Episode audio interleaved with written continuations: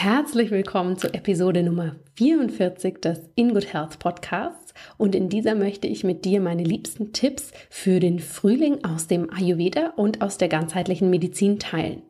Bevor es losgeht, möchte ich dich noch mal kurz darauf aufmerksam machen, dass jetzt wirklich die letzten zehn Tage anbrechen für den Frühbucher-Zeitraum für meine Ayurveda Lifestyle Coaching Ausbildung für Yogalehrer und Yogalehrerinnen. Das heißt, wenn du hier interessiert bist, dann melde dich gerne in den nächsten zehn Tagen bei mir, weil dann kannst du noch von dem Spezialpreis profitieren und bekommst zusätzlich noch den Bonus von einem Einzelcoaching über 60 Minuten mit mir. Die Ausbildung startet im Sommer, es ist noch genügend Zeit, aber die Frühbucherphase endet jetzt. Und ich wünsche euch jetzt ganz, ganz viel Spaß mit diesen tollen Tipps.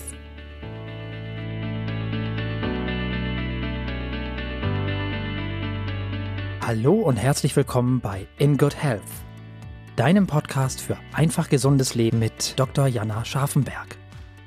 Hier bekommst du die besten Tipps und Neuigkeiten rund ums Thema ganzheitliche Gesundheit, Ernährung, Ayurveda und Yoga. Lass dich durch Experteninterviews inspirieren, lerne das Beste für deine Gesundheit und genieß diese Episode.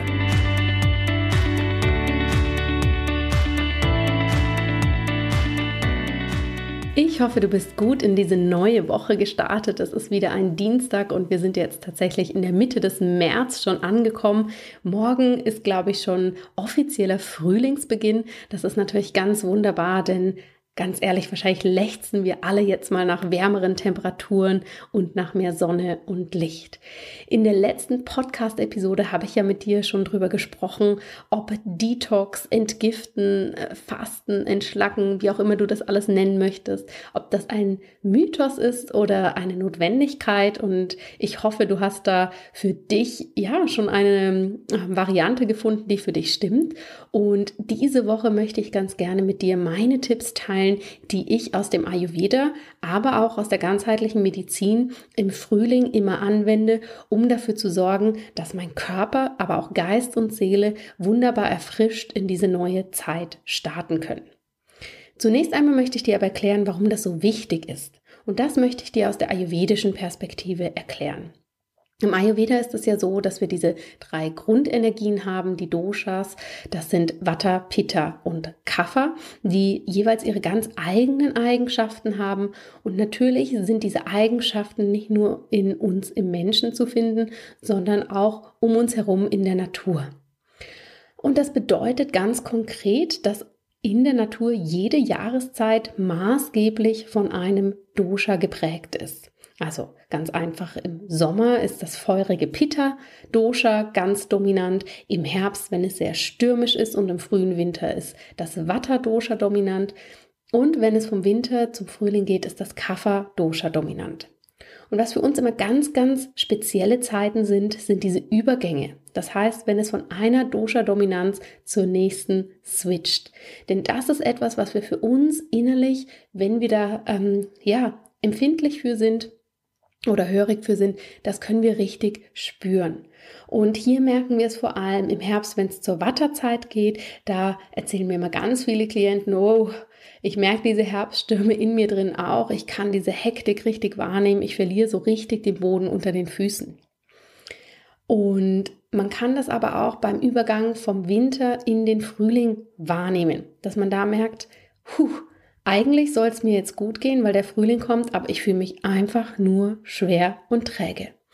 Und das liegt aus ayurvedischer Sicht eben daran, dass jetzt das Kapha-Dosha sehr, sehr dominant wird. Und dieses Kapha-Dosha ist eben aus den Elementen Wasser und Erde geformt. Und diese bilden zusammen etwas sehr Kompaktes und Schweres. Ja, wenn du dir vorstellst, dass Wasser und Erde zusammenkommen, das kann eine wirklich tonartige, feste, lehmartige Konsistenz geben.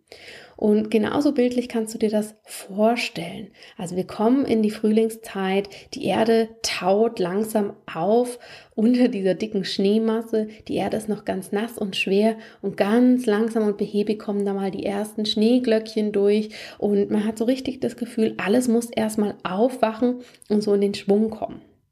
Und bei der Natur ist es ja nicht anders. Es ist ja nicht so, dass der Winter vorbei ist und plopp, plötzlich sind alle Bäume wieder in ihrer Fülle mit Blättern und Blüten, sondern das braucht ja seine Zeit.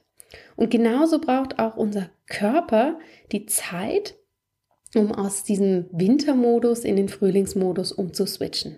Und gerade diese Umstellung in die Kafferzeit kann für uns eine schwierige sein, ja, weil wir kommen aus dieser Winterbehäbigkeit, aus dieser Schwere, aus dieser Zeit, wo wir uns nach innen gekehrt haben, wo wir auch sehr reichhaltige und schwere Speisen gegessen haben. Und jetzt kommen wir aber in eine Zeit, in diese Kafferzeit, wo wir dieser Schwere etwas entgegenwirken wollen, um in unserer Balance zu bleiben. Weil was passiert, wenn wir das nicht machen? Wenn wir dem nicht entgegenwirken, dann fühlen wir uns körperlich, aber auch mental ganz schwer und träge und kommen in keine Leichtigkeit mehr. Nicht umsonst ist der Frühling eine Zeit, wo es nochmal zu einer richtigen Depressionswelle kommen kann. Ja, das ist nicht nur etwas, was im Winter sehr ausgeprägt ist, sondern das kann gerade im Frühjahr nochmal als richtige Welle kommen. Und das ist aus ayurvedischer Sicht dem Kapha-Dosha geschuldet. Kapha ist bei uns im Körper eben für die Struktur, für das Substanzielle, für das Schwere verantwortlich. Es sorgt dafür, dass der Körper seinen Zusammenhalt hat und seine Substanz. Und wenn wir jetzt sagen, wir wollen dem etwas entgegenwirken, dann braucht dieses Kapha-Dosha zum einen Elemente, die den Stoffwechsel in Gang bringen, also die unser Pita, unser Feuer wieder etwas in Schwung bringen, aber auch unser Vata-Element in Schwung bringen. Diese Bewegung, dieses Momentum, diese Leichtigkeit wieder reinbringen. Unser Kapha-Dosha, wenn wir es uns im Körper anschauen, sitzt vor allem im Brustkorb und im Bereich des Kopfes. Und wenn Kapha zu viel vorhanden ist, kann das für Verschleimungen und Wasseransammlung verantwortlich sein.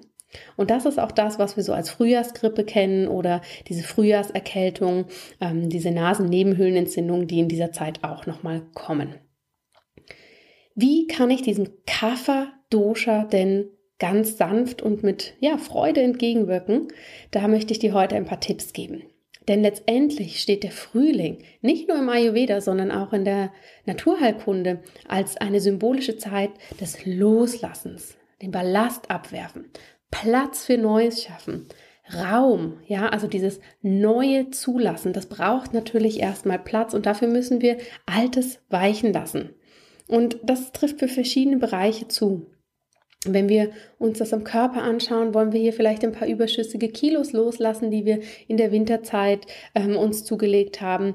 Oder wir wollen ähm, ja Wasseransammlung loswerden oder dieses schwere Gefühl, was wir mit uns rumtragen. Und was kannst du hier ganz einfach für dich machen?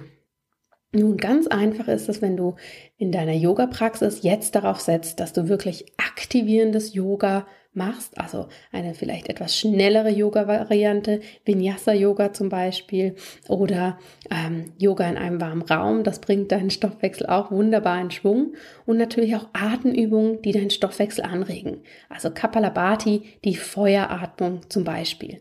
Ich werde in den Show Notes auf ein tolles Yoga-Video verlinken, was du nutzen kannst, um in die Aktivierung zu kommen und dir auch einen Link dazu geben für Kapalabhati, für die Feueratmung.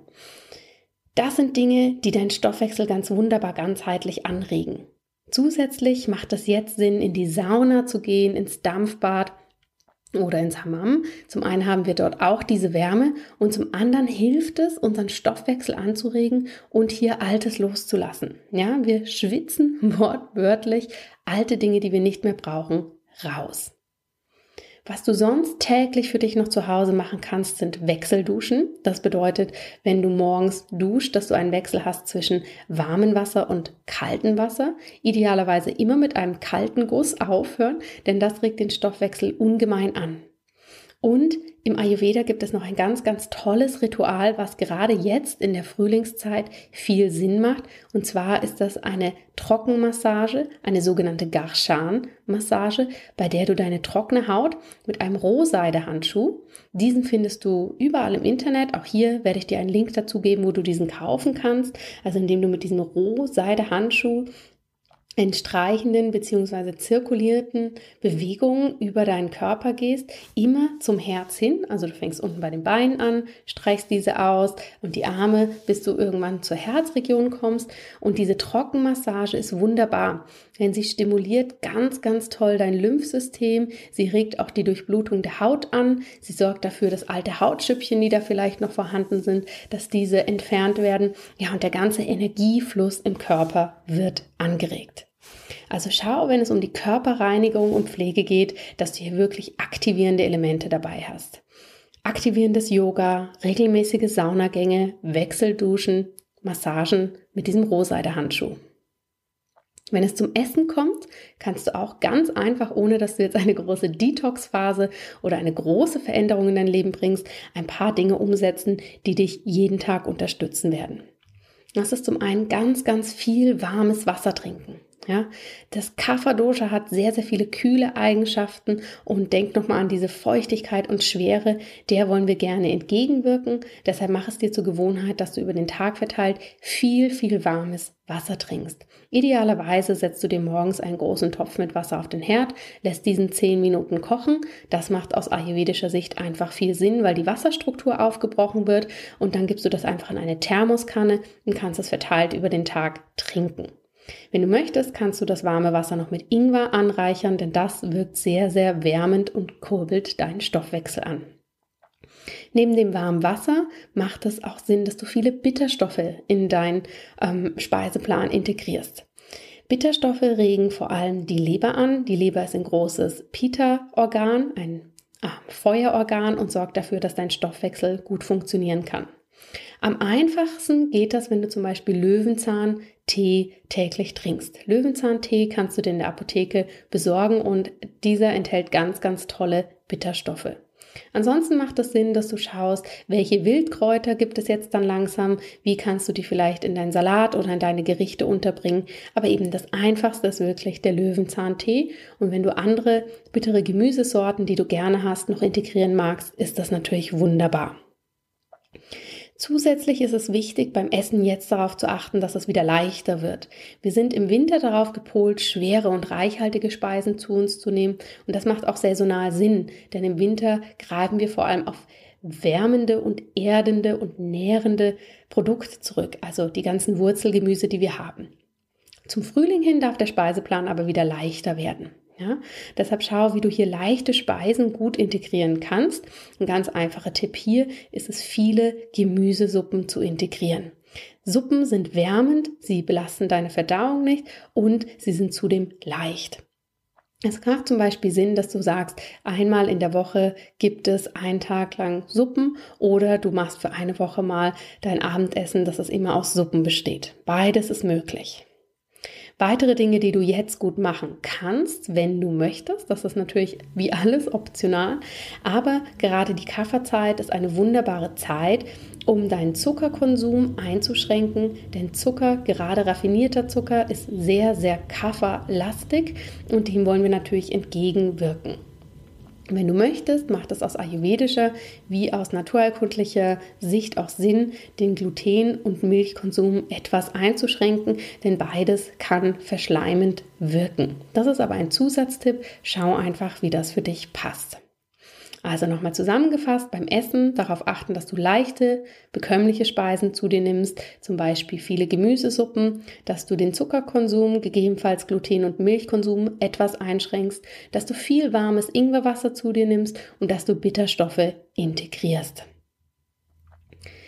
Neben diesen körperlichen Ritualen für jeden Tag und diesen einfachen Tricks, wie du das beim Essen machen kannst, geht es natürlich auch in dieser Phase darum, mhm, auf geistiger und seelischer Ebene zu schauen, was möchtest du loslassen, wo möchtest du Ballast abwerfen und wo möchtest du Platz für Neues schaffen. Und das sollten wir wirklich nicht unterschätzen. Das haben wir in der letzten Podcast-Folge ja auch schon besprochen. Es macht keinen Sinn, sich nur auf den Körper zu fokussieren. Es ist wichtig, dass wir uns hier wieder in unserer Gesamtheit annehmen und wahrnehmen und schauen, was wir da brauchen. Deshalb integriere hier auch Elemente, die wirklich für deine mentalen Aspekte wichtig sind. Ja, das kann bedeuten, dass du vielleicht in deiner Wohnung Ordnung schaffen musst. Nicht umsonst wird auch im Frühjahr ein absoluter Frühlingsputz gemacht. Das spielt da genauso rein, wie ähm, wenn wir unseren Körper entgiften oder entschlacken wollen. Auch unsere Wohnung oder unser Haus möchte hier einmal aufgeräumt werden. Ja, und vielleicht kennst du das von dir selber. Mir geht es so, wenn ich in einer angespannten, stressigen Phase bin, dann brauche ich erstmal Ordnung um mich herum. In meinen Studienzeiten habe ich immer gedacht, dass ich das so als Ausrede für mich nutze, dass wenn ich eine Prüfung habe und lernen sollte, dass ich dann immer erstmal aufräume. Mittlerweile weiß ich, dass das für mich einfach bedeutet, okay, ich muss Platz schaffen, dass mein Geist auch Platz hat. Ja, deshalb schau, was kannst du hier wirklich für dich ausmisten? Wo braucht es Platz, dass wirklich dein Geist auch Platz hat? Hier gibt es ein wunderbares Buch, ähm, Magic Cleaning heißt es auf Englisch. Ich weiß gerade gar nicht, wie es auf Deutsch heißt. Ich werde dir das auch verlinken. Ich glaube, die Autorin heißt Maria Kondo oder Marie Kondo, ähm, die wirklich darauf eingeht, wie man die Wohnung nachhaltig ordentlich gestalten kann. Und was ich sehr, sehr schön finde bei ihr, sie geht eben darauf ein, dass wir die Wohnung ausmisten und uns auf das fokussieren, was wir gerne um uns haben, was wir schön finden, was wir lieben und alles andere darf weichen.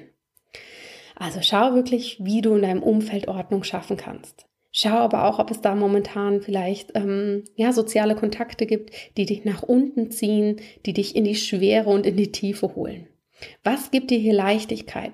Wo musst du vielleicht für dich selber jetzt nochmal ganz bewusst Grenzen setzen, dass du in deiner Leichtigkeit bleiben kannst? Denn wenn wir zu vielen Dingen Ja sagen, können wir nicht in unsere Leichtigkeit kommen, sondern verausgaben uns und kommen hier auch wieder in die Schwere. Ein weiterer guter Punkt ist natürlich ein digitaler Detox. Ich kann zu diesem Thema werde ich nicht müde darüber zu sprechen, weil ich einfach für mich selber merke, wie wichtig das ist. Ich habe mir zum Jahresanfang gesagt, okay, ich mache immer abends um neun das Telefon aus und mache es erst morgens wieder an. Mittlerweile merke ich, das tut mir so unglaublich gut, dass häufig das Telefon sogar am Wochenende komplett ausbleibt und das mein regelmäßiger digitaler Detox ist. Denn zum einen macht mich das nur sehr unruhig, wenn ich ständig mit den äh, Social-Media-Kanälen verbunden bin. Und zum anderen merke ich, dass dann mein Geist und ja, keinen Raum hat, um Neues zu kreieren. Denn die besten Ideen kommen mir eigentlich immer, wenn ich in der Stille bin und wenn einfach Platz dazwischen ist, also Platz zwischen verschiedenen Inputs und ich einfach meine Gedanken ganz frei laufen lassen kann. Das sind für mich die aller, aller wichtigsten und ehrlich gesagt auch einfachsten Tipps, die ich dir mitgeben kann, wie du jetzt mehr Leichtigkeit mit in den Frühling nehmen kannst, wie du ohne großes ayurvedisches Wissen auch dein Kapha-Dosha wunderbar ausgleichen kannst. Schau mal, was hier für dich passt und ich bin mir sicher, dass du wahrscheinlich auch noch ganz, ganz viele tolle Tipps hast. Teil die gern mit uns, schreib mir eine E-Mail, wie du in den Frühling startest. Mich interessiert es immer unglaublich von euch zu hören, wie es euch so geht, was ihr macht und wie ihr eure Gesundheit lebt. Das ist für mich am allerwichtigsten, dass ich hier wirklich die Hilfestellung geben kann, ähm, die für euch am wichtigsten sind. Und daher möchte ich dich zum Ende auch noch mal ganz ganz besonders bitten, wenn dir dieser Podcast gefällt, dann würde ich dich sehr gerne bitten, dass du mir eine positive Bewertung bei iTunes hinterlässt. Denn nur wenn ähm, ja hier das Feedback von euch auch da ist, dann kann dieser Podcast weiter in dieser Form bestehen und wird natürlich auch von mehr Menschen, die diesen Podcast für ihre Gesundheit nutzen können, gefunden. Deshalb wäre es mir ein großes Anliegen, wenn es dir gefällt, dass du mir hier eine kurze Rückmeldung bei iTunes gibst. Das würde mir wahnsinnig weiterhelfen. Ich danke dir fürs Zuhören. Ich danke dir für deine Zeit und Bevor wir jetzt aufhören, möchte ich dich noch kurz darauf aufmerksam machen, dass es am Freitag wieder ein Yogi-Special gibt. Das heißt, wieder eine spezielle Folge für Yogalehrerinnen und Yogalehrer. Aber die kann auch für dich sehr interessant sein, wenn du kein Yogalehrer bist, denn es geht darum, warum Geld verdienen eine extrem spirituelle Praxis ist.